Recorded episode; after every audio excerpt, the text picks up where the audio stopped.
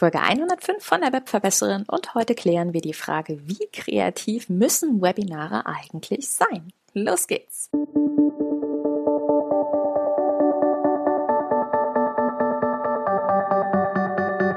Mit Webinaren erfolgreich. Der Podcast, mit dem du als Trainer, Coach oder Berater online sichtbar wirst. Erfahre hier, wie du dich und deine Expertise durch Webinare gezielt sichtbar machst. Und hier kommt deine Webverbesserin, Mira Giesen.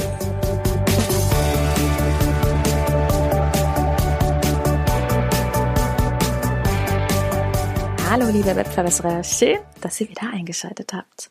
Du hast es vielleicht schon in der letzten Folge mitbekommen.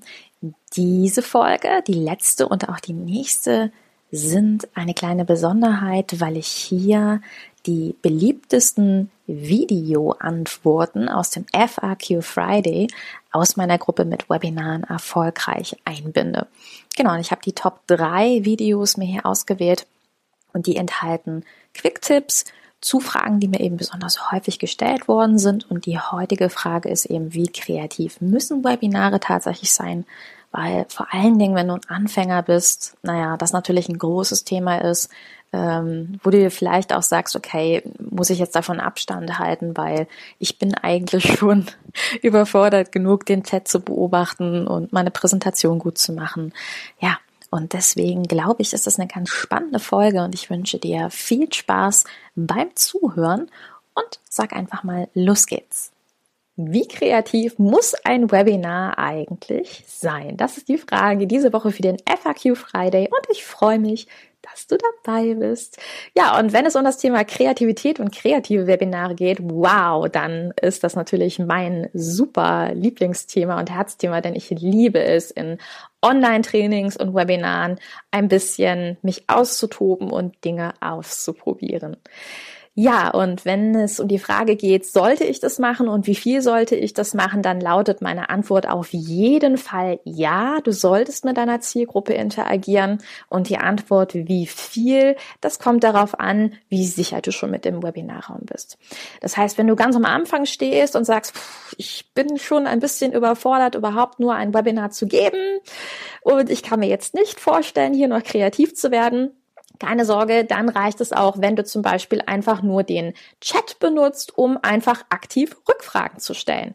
Und mein Tipp am Anfang ist, gerade wenn du unsicher bist, dann stell am besten Fragen, die einfach nur mit einem Ja oder Nein beantwortet oder einer Zahl beantwortet werden können und müssen, damit du nicht ganz so lange auf die Antwort wartest. Also ein ganz großer Anfängerfehler ist, wenn gerade ein sehr unsicherer Anfänger eine Frage stellt, wo der Teilnehmer erstmal einen ellenlangen Satz schreibt.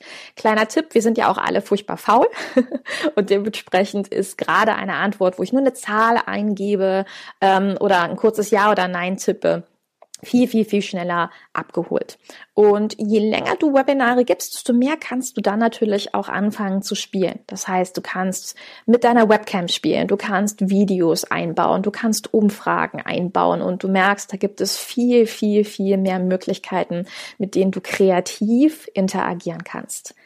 Wichtig ist, dass du versuchst, ungefähr alle zehn Minuten eine Aktivierung für deinen Teilnehmer einzubauen. Das klingt furchtbar viel, ist es aber tatsächlich nicht, weil, wie gesagt, eine Aktivierung auch ein kurzes Hey, gibt's euch noch, lebt ihr noch, atmet es noch in den Chat reinfragt und sagt, schreibt mal kurz Ja oder Nein und dann kann es auch schon weitergehen. Also versuch ein bisschen mehr mit den Elementen und Möglichkeiten im Webinarraum zu spielen. Und wenn du dafür Inspirationen haben möchtest, dann empfehle ich dir eine ganze Podcast-Reihe von mir. Und zwar habe ich mal im Rahmen der Webinar-Plattform-Challenge mich mit den verschiedenen Tools im Webinarraum ganz ausführlich auseinandergesetzt, habe dir alles erklärt, vom Chat über die Webcam, über das Whiteboard, über Umfragetools. Und ich werde dir einfach mal die allererste Podcast-Folge dazu im Chat verlinken, dann, äh, sorry, in den Kommentaren verlinken. Du siehst, ich bin schon voll im Webinar-Thema. Und dann kannst du dort Stück für Stück für Stück dich einfach mal so ein bisschen einlesen, kannst dir ein paar nähere Informationen reinholen. Und dann freue ich mich, wenn das eine gute Inspiration für dich war und wünsche dir ein fabelhaftes Wochenende und freue mich, wenn wir uns bald wiedersehen und bald wieder hören. Bis dahin, deine Webverbesserin, deine Mira. Ciao. Dieser Podcast hat dir gefallen?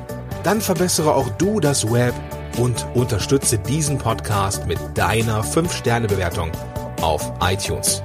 Und für mehr Informationen besuche www.webverbesserin.de.